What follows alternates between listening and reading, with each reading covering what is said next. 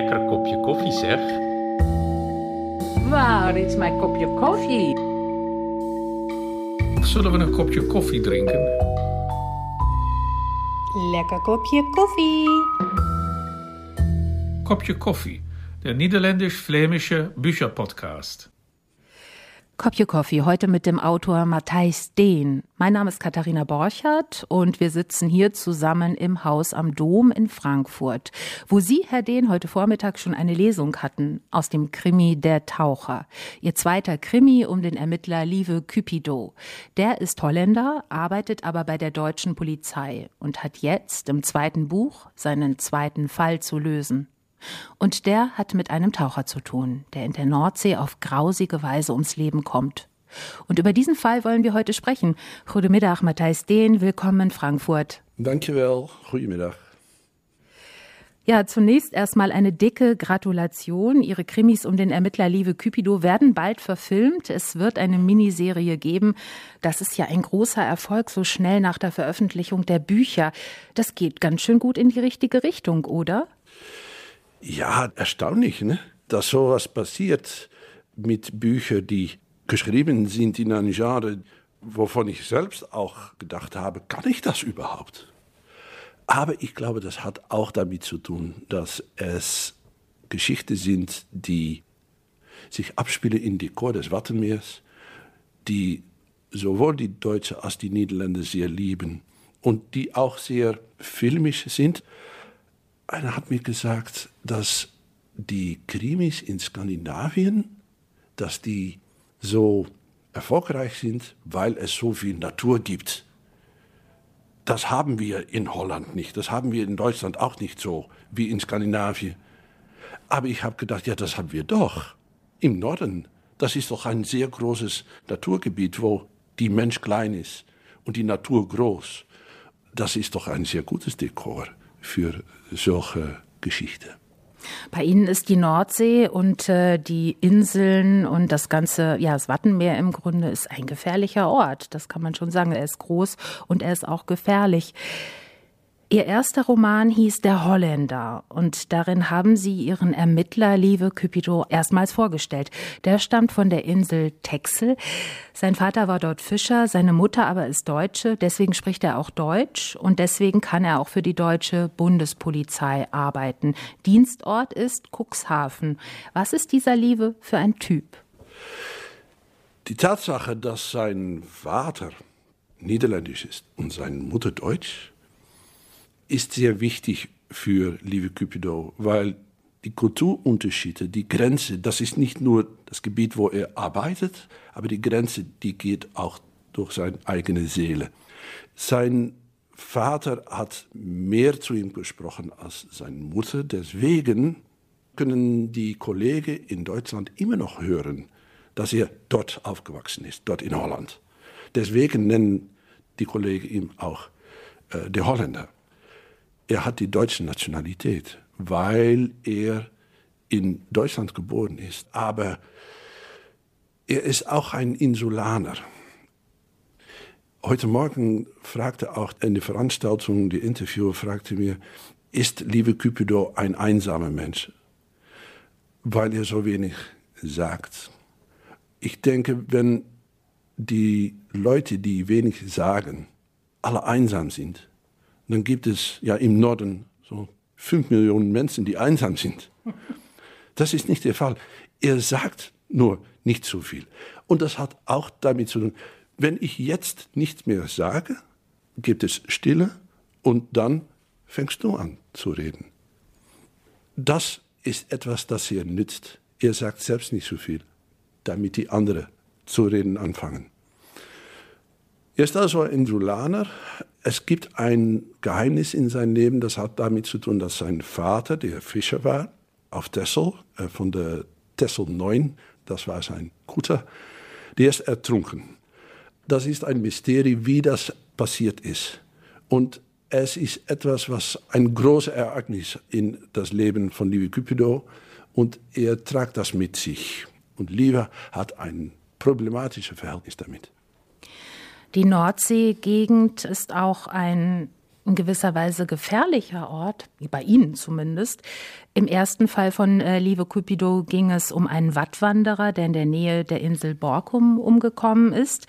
Jetzt geht es um einen Taucher, der in der Nähe der sogenannten Amrum-Bank, also das ist etwas weiter draußen auf See, der da auf Wracksuche ist, äh, denn da liegt so manch ein Schiff herum und auf diesen Schiffen findet man manchmal auch wertvolle Dinge. Aktuell hat er ein Schiff entdeckt, das 1950 sank, und zwar mit einer Ladung Kupferplatten an Bord. Und die will er nach und nach heben und verscherbeln. So geht die Geschichte los. Und die geht auch nicht gut aus, oder? Nee, ähm, es ist ein großes Hobby von Insulaner, von viel von Insulaner, um zu tauchen. Und es gibt eine große Menge Wracks, nördlich oder im Falle von Amrumbank, westlich von der Insel.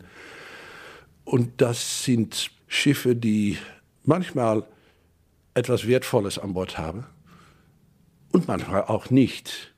Der Mann, der ermordet worden ist in der Tauche, das war eigentlich kein Taucher, die sich echt kümmerte um wertvolle Sachen.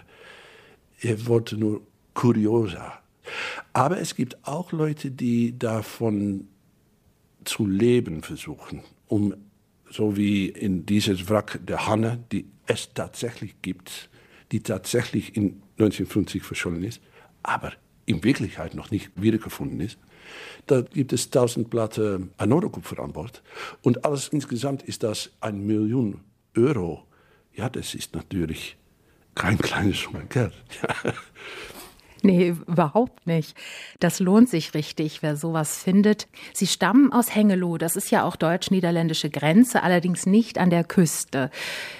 Über ihren ersten Krimi, der Holländer, sprachen wir auch schon einmal für das Radioprogramm von SWR 2. Das Gespräch ist online auch immer noch zu finden.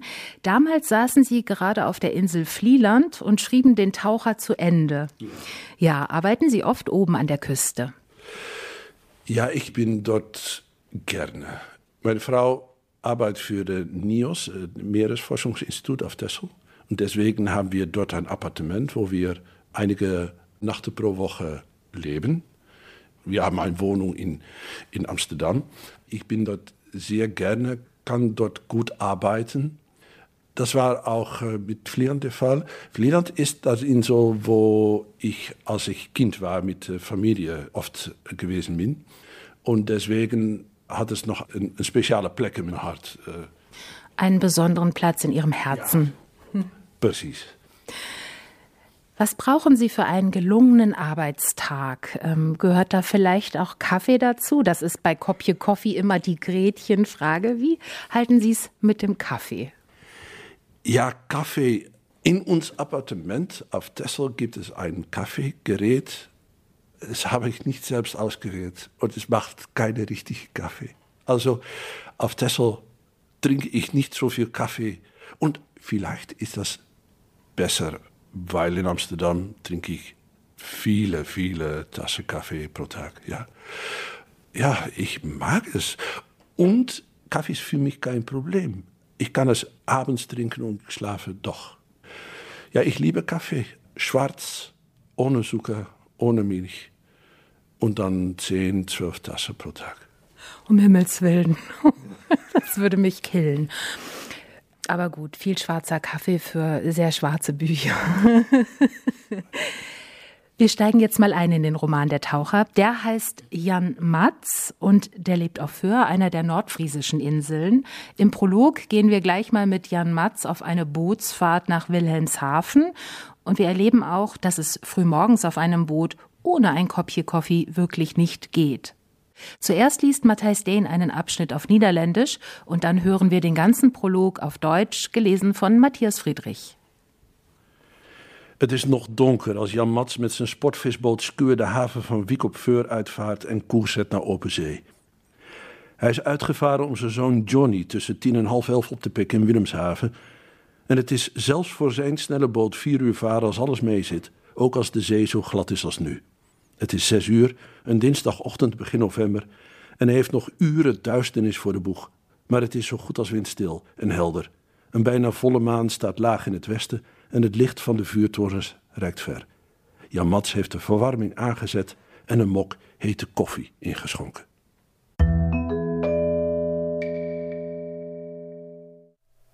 Es ist noch dunkel, als Jan Matz mit seinem Sportangelboot Skua den Hafen von Wiek auf Föhr verlässt und Kurs auf die offene See nimmt. Er will seinen Sohn Johnny zwischen zehn und halb elf im Nassauhafen von Wilhelmshaven an Bord nehmen, und auch mit seinem schnellen Boot dauert die Fahrt mindestens vier Stunden, selbst bei völlig glatter See wie jetzt. Es ist sechs Uhr, ein Dienstagmorgen Anfang November, und bis es hell wird, vergehen noch Stunden. Aber es ist so gut wie windstill und klar. Ein fast voller Mond steht tief im Westen, und das Licht der Leuchttürme reicht weit. Jan Matz hat die Heizung eingeschaltet und sich einen Becher heißen Kaffee eingegossen.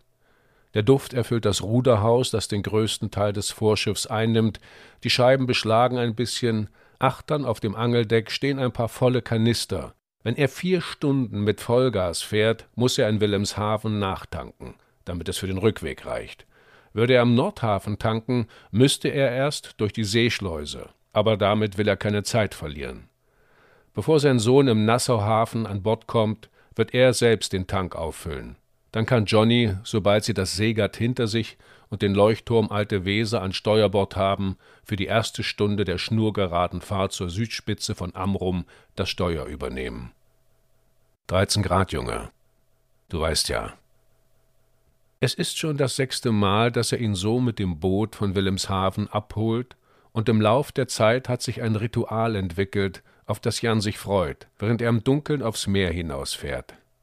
Wenn Johnny das Steuer übernimmt und die Gashebel nach vorn drückt, holt er die Brötchen mit Rührei und Speck aus der Tasche, öffnet die zweite Thermosflasche mit Kaffee, füllt zuerst Johnnys Becher, dann seinen eigenen. Anschließend macht er es sich auf dem Sitz neben der Tür bequem und lässt sich in dem gleichmäßig stampfenden Boot zum nordfriesischen Wattenmeer zurückfahren. Weg von Wilhelmshaven, weg von dem Haus seines früheren Lebens mit seiner Ex-Frau und dem anderen Sohn, den sie von ihm fernhält wie den Alkohol, weg von all dem Theater. Er sitzt schräg hinter Johnny, betrachtet seinen Hinterkopf, seine Schultern, seinen Rücken und versucht den Mann zu sehen, zu dem er werden wird. Schließlich dreht er den Kopf zur Seite und sein Blick schweift über die Barken und Tonnen, die vorbeiziehen, die Schiffe in der Außenweser. So wird es wieder sein. Dahin ist er unterwegs. Aber jetzt ist er noch allein in der Dunkelheit. Das Feuer des Leuchtturms armrum taucht sein Boot immer wieder kurz in ein gespenstisches Licht. Er fährt an der Tonne in der Norderauer vorbei und dreht den Bug in Richtung Wilhelmshaven. Die einsame, dunkle Überfahrt macht ihm Angst. Schon mehrmals ist es vorgekommen, dass er allein auf See Dinge gesehen oder gehört hat, die es nicht geben konnte. Geräusche, als würde jemand an Bord klettern, einen dumpfen Schlag gegen die Unterseite des Bootes, das Knarren der Tür des Ruderhauses, als würde sie langsam geöffnet. Jedes Mal, wenn er in die Dunkelheit hinausfährt, muss er irgendetwas überwinden. Zum Glück scheint der Mond, in gut anderthalb Stunden beginnt es zu dämmern, und man wird das Licht des Leuchtturms Alte Weser sehen.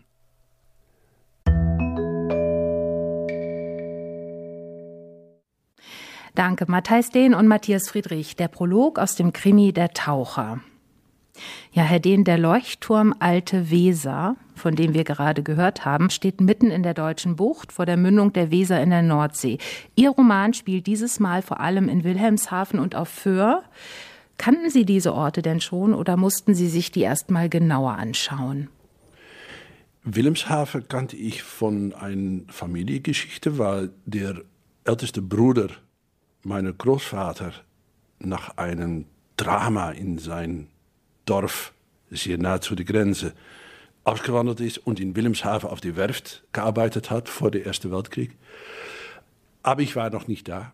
Und Föhr kannte ich von die Walfang. Es kam von Föhr viele Leute, die auf die niederländischen Schiffe in den 18. Jahrhundert Wale gefangen haben. Und deswegen haben die zwei Orte für mich eine gewisse Anziehungskraft. Aber ich war noch nie da. Also musste ich dorthin gehen und ich habe einige Tage in Wilhelmshaven verbracht und auf Föhr und äh, in das ganze Grenzgebiet. Und ich war auch in Cuxhaven und alle Orte, die ich beschreibe in der Tauche, habe ich selbst besucht. Sie recherchieren genau. Sie sind ja auch im Herzen und tatsächlich auch in der Praxis auch Journalist. Insofern das Recherchieren äh, liegt Ihnen im Blut. Sie haben sicherlich auch zu Wetterverhältnissen recherchiert, zu Strömungen und zu Schiffsverkehr und auch das ganze maritime Fachvokabular. Das ist auch, ist auch eine Art von Fachjargon. Das haben Sie sicherlich auch recherchiert. Sie haben mal gesagt, Fantasieren und Erfinden finden Sie gut, in ihrer literarischen Arbeit, aber Fantasien müssen immer möglich sein. Darin sind Sie also auch vor allen Dingen Realist. Ja, es sind die Details, die Leben geben in einer Geschichte. Als Schriftsteller brauche ich echt Details, um die Geschichte zum Leben zu wecken. Und es ist vielleicht auch ein Mangel an Fantasie. Ich habe jetzt schon 15, 16 Jahre gearbeitet für ein Radioprogramm auf niederländische Nationalradio. Das ist ein Programm über Geschichte. Und von der Geschichte kann man auch so viel schöne Details bekommen, die eine gewisse Realität an eine Geschichte geben, die es glaubwürdig machen. Also das Leben, das steckt in die Details. Wie entstand denn eigentlich die Idee, einen Wrackräuber loszuschicken und dann eben eine komplexe Geschichte drumrum zu stricken? Also ich fasse kurz zusammen. Der Taucher Jan Matz, der hat, wie eben in der Lesung ja gehört, der hat einen Sohn namens Johnny, der wiederum einen Mitschüler namens Hauke krankenhausreif geprügelt hat und deswegen hat er ziemlich viel Ärger an der Backe. Und es gibt da nun so eine Art Hass zwischen diesen zwei Familien, also der Familie von Johnny und der Familie von Hauke. Und es geht auch um finanzielle Wiedergutmachung und es geht auch noch um einiges mehr. Wie entstand diese Geschichte in Ihrem Kopf? so ein Bergungsunternehmer wie Sylvan Hay mit seinem Kutter, die auf der Schelling lebt und mit seinem Kutter aufs Meer geht, um Containers zu bergen, aber in Hetze eigentlich ein Taucher ist. Und dass das alles, ja, am Grenze von was legal und illegal ist. Ja, ich kenne diese Leute. Das sind aber nicht Ihre Hauptfiguren. Sylvan Hay ist keine Hauptfigur in diesem Buch. Nein, aber aber sie fragen, woher kommt das Idee? Und die Idee, die kommt, die stammt aus meinen Kenntnissen mit diesem Bergungsunternehmer, der auch Taucher ist. Und es geschieht etwas Seltsames, wenn man Krimi-Autor ist. Man wird froh, wenn man einen Mord erfindet. Und ich war wach in einer Nacht, nicht zu viel Kaffee gehabt, nur wach. Und ich dachte, ach, wenn so ein, ein Typ als die Berger von Bergungsunternehmer von Terschelling in einem Wrack einen Taucher findet, die tot ist, was macht ihr dann?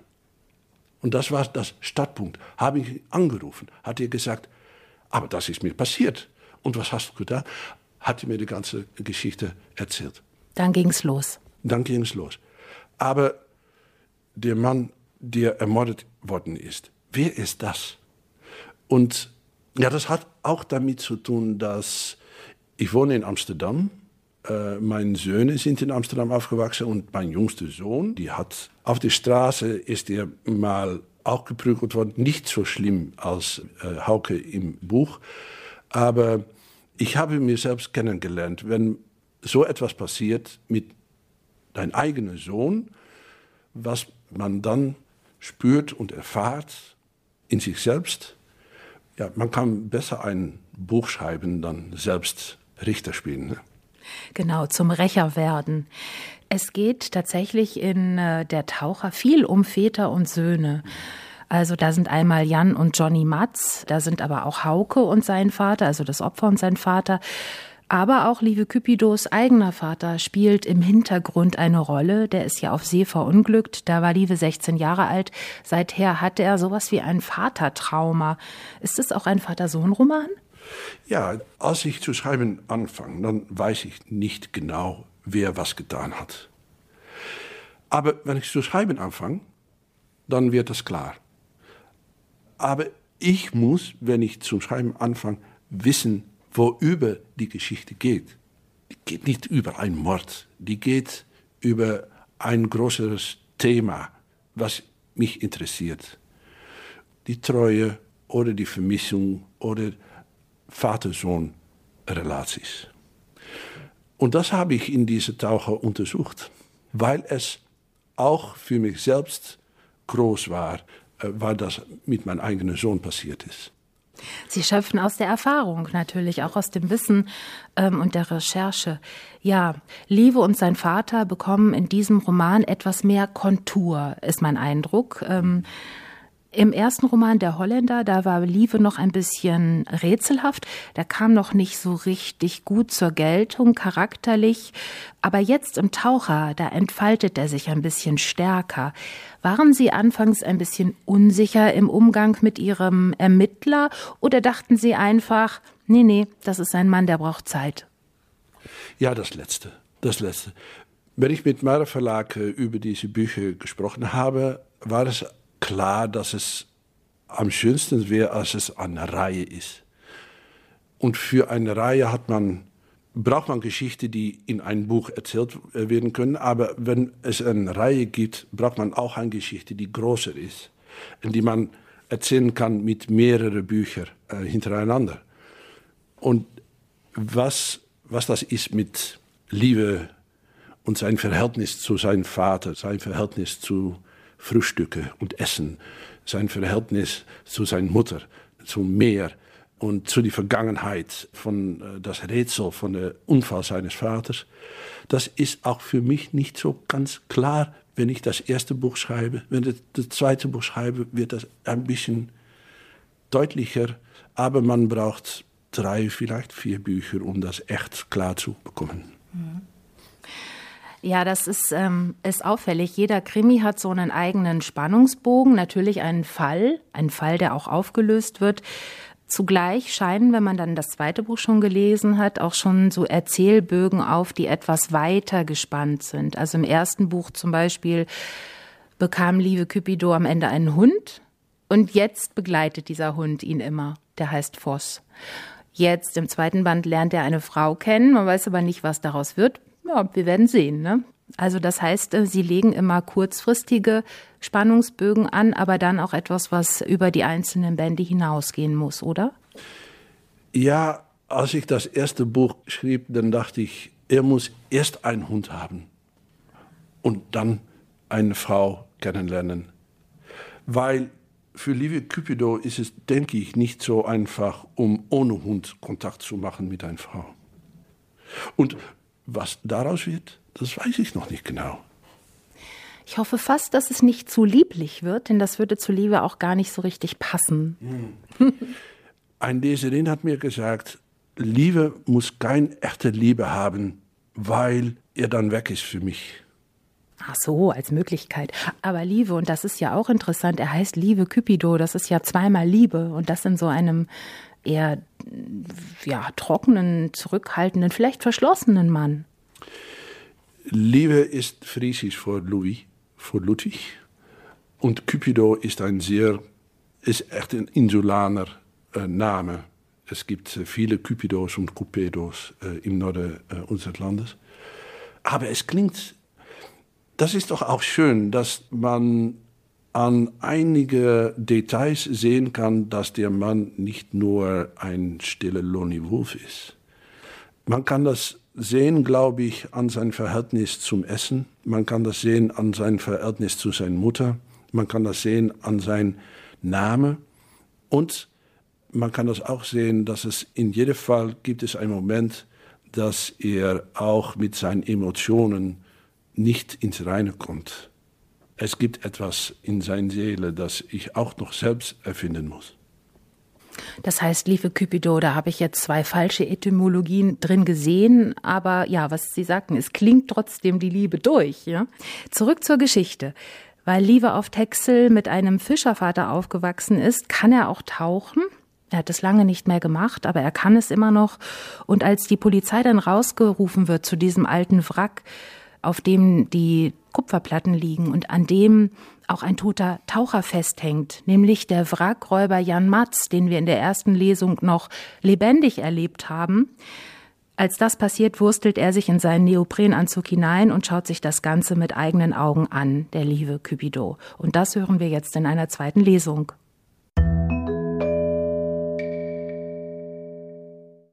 Liebe gleitet ohne Zögern mit einer Rolle rückwärts ins Wasser. Es ist kalt und trübe. Er findet unter Wasser die Ankerleine und schwimmt daran entlang abwärts. Er weiß, dass es nicht weit ist, aber die Sicht ist schlecht, und er ist doch einige Zeit unterwegs, ohne viel mehr zu sehen als die Leine und vorbeischwebende Algenklümpchen. Unten angekommen entdeckt er den Anker im Sand. Er blickt sich suchend nach der Hanne um, und ihm kommt der eigenartige Gedanke, dass sie verschwunden ist, dass der Taucher mit ihr weggefahren ist aber dann erkennt er seltsamerweise ein paar Meter höher und etwa zehn Meter in nordöstlicher Richtung ihre Umrisse. Sie liegt dort, wo der Meeresboden zur Amrumbank ansteigt und ist wahrscheinlich von Sand bedeckt gewesen, bis die Turbulenzen des letzten Sturms sie freigelegt haben. Lives Begleiterin befestigt ein Tauchseil an der Ankerleine und rollt es zum Wrack aus. Live schwimmt neben ihr her und blickt schräg aufwärts. Im von oben einfallenden Licht sieht er jetzt den Umriss des toten Tauchers in seiner merkwürdigen Haltung, ein Bein gestreckt, das andere gebeugt. Nachdem die Kollegin das Seil am Wrack festgemacht hat, gibt er ihr durch Gesten zu verstehen, dass sie den Toten aus allen Richtungen fotografieren soll. Als das geschehen ist, nähert er sich ihm und betrachtet den Anzug, die Hände, die Ausrüstung. Der Mund ist aufgerissen, das Mundstück schließt das Wasser nicht mehr aus, auch die Maske ist zum großen Teil vollgelaufen, die Augen sind halb geöffnet, die weißen Hände, soweit die Handschellen es zulassen, aneinandergelegt, als hätte er in seiner Not gebetet. Begleite uns in Sturm und Not, denkt Liebe. Er sieht sich die Handschellen, die Jan Matz, wenn er es ist, an das Wrackketten genauer an. Er kennt diesen Typ nicht, hat ihn jedenfalls bei der Polizei nie gesehen. Auf beiden Körperseiten ist an einem Ring in Höhe der unteren Rippen ein zusammengefalteter Hebesack befestigt. Offensichtlich hatte der Taucher vor, etwas Schweres an die Oberfläche zu befördern. Auf einem der Hebesäcke ist mit dickem Filzstift ein Wort geschrieben. Skua. Es ist Matz. Am linken Handgelenk trägt er einen Tauchcomputer, einen teuren von Garmin. Er funktioniert noch, aber alle Anzeigen sind im roten Bereich. Das Batteriesymbol hat nur noch einen Strich. An der Wade des gebeugten Beins ist ein Tauchermesser befestigt, am Gürtel ein Rollgabelschlüssel, ein Meißel, ein Brecheisen und ein Hammer. Liebe winkt die Taucherin heran und zeigt. Sie macht Detailfotos, zuerst vom Display, dann vom Gesicht, von dem Unterschenkel, dem Werkzeug. Die Hanne ist ungefähr in der Mitte durchgebrochen. Wo das Deck aufgerissen ist, hält Lieve an. Er schaltet die Lampe auf seiner Tauchmaske ein und leuchtet ins Innere. Dort liegen Kupferplatten. Er sucht nach Spuren von Aktivität, wie zum Beispiel weggewischtem Sand. Aber nichts deutet darauf hin, dass vor kurzem Taucher im Laderaum gewesen sind. Auf dem Vorschiff sieht er einen kleinen glänzenden Anker, ohne Ankerleine, eine der Flunken in einer Metallöse des Decks. Er schaut auf seine Taucheruhr, sieht, dass ihm nur noch eine Viertelstunde bleibt und schwimmt zu der Stelle zurück, an der das Tauchseil festgemacht ist.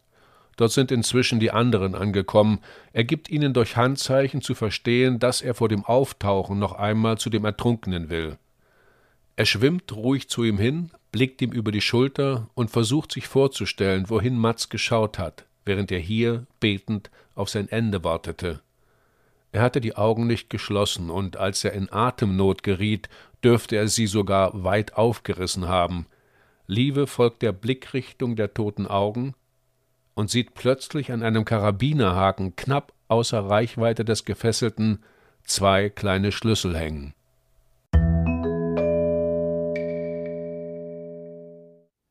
Matthias Friedrich las aus Der Taucher von Matthijs Dehn. Das ist ein doppelt grausamer Tod eigentlich, also unter Wasser gefesselt werden, nach ein paar Stunden dann zu ertrinken und zugleich die Schlüssel für die Handschellen vor Augen zu haben, aber eben nicht dran zu kommen.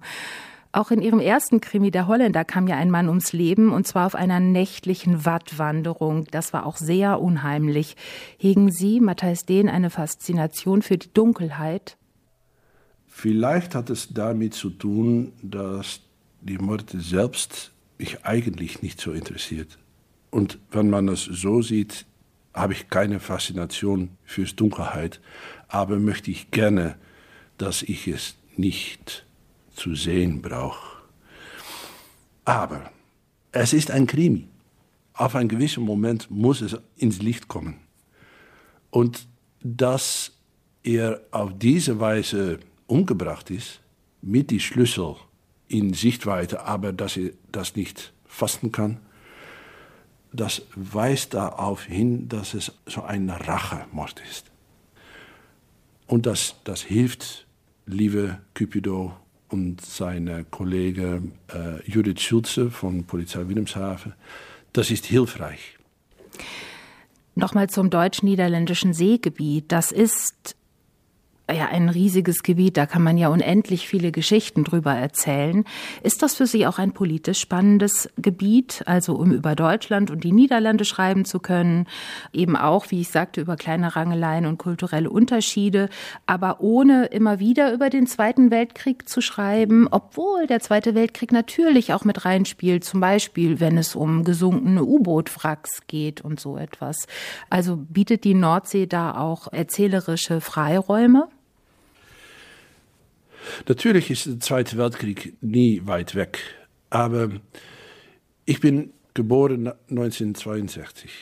Als ich jung war, waren die großen Schriftsteller von den Niederlanden, die haben alle über den Zweiten Weltkrieg geschrieben. Und ich habe oft gedacht, ich möchte gerne Schriftsteller werden, aber worüber muss ich schreiben?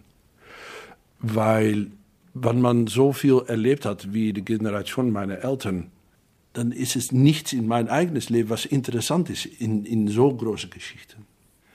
Und ich habe echt Jahrzehnte gebraucht, um auszufinden, dass es mehr, mehr Vergangenheit gibt als nur der Zweite Weltkrieg. Und die Vergangenheit von der Nordsee, die heute noch die Leute beeinflusst, die ist nicht von ein Jahrhundert, aber von Jahrhunderte. Und wenn man ohne die Zweite Weltkrieg zu relativieren, natürlich kommt das in die Geschichte hinein und natürlich kann man das nicht relativieren, aber es gibt so viel mehr zu erzählen. Das gibt eine Freiheit, ja, weil, was ich äh, schon gesagt habe, weil das Dekor so groß ist und die Menschen so klein und die Menschen sich so ähnlich wurden in diesen Umständen. Ja, das bedeutet aber auch, dass da noch sehr viele Geschichten auf Liebe Cupido warten könnten, Geschichten womöglich, die mit verschiedenen Jahrhunderten zu tun haben. Gibt es ähm, schon einen Plan, weiter über ihn zu schreiben? Haben Sie vielleicht schon weiter über ihn geschrieben? Wird es weitergehen? Es kommt ein dritter Teil. Ich habe noch nicht unterschrieben für noch weitere Teile, weiß auch noch nicht, muss dafür noch neue Morte erfinden, habe ich noch nicht getan. äh, also, aber ich brauche äh, genug Zeit, um auszufinden, was eigentlich genau mit dem Vater Jan Cupido passiert ist. Und dazu brauche ich mindestens drei Bücher. Da freuen wir uns drauf. Wer weiß, was noch kommt. Danke, Matthijs Dehn, für dieses Gespräch über den Taucher. Dankjewel. Ja, zuerst erschien Ihr Roman Der Holländer, das sage ich noch mal kurz ab, und jetzt folgt Der Taucher aus dem Niederländischen übersetzt von Andreas Ecke und erschienen bei Mare. Mein Name ist Katharina Borchert und ich danke allen Hörerinnen und Hörern, die heute dabei waren. Unseren Podcast Kopje Coffee können Sie auch abonnieren. Wir haben schon mit vielen anderen spannenden Autorinnen und Autoren aus den Niederlanden und aus Flandern über ihre neuen Bücher gesprochen. Etwa mit Cis Noteboom oder Lise Spitt. Zuletzt waren zu Gast Lisa Weder und Simon Atangana Bekono. Viel Spaß! Kopje Coffee, der niederländisch-flämische Bücherpodcast. Ein Projekt der niederländischen Botschaft in Berlin und der niederländischen Stiftung für Literatur in Amsterdam. In Kooperation mit Flanders Literature Antwerpen und der Vertretung von Flandern.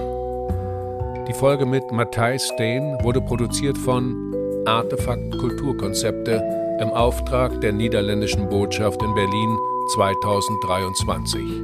Moderation Katharina Borchardt. Textlesung Matthias Friedrich.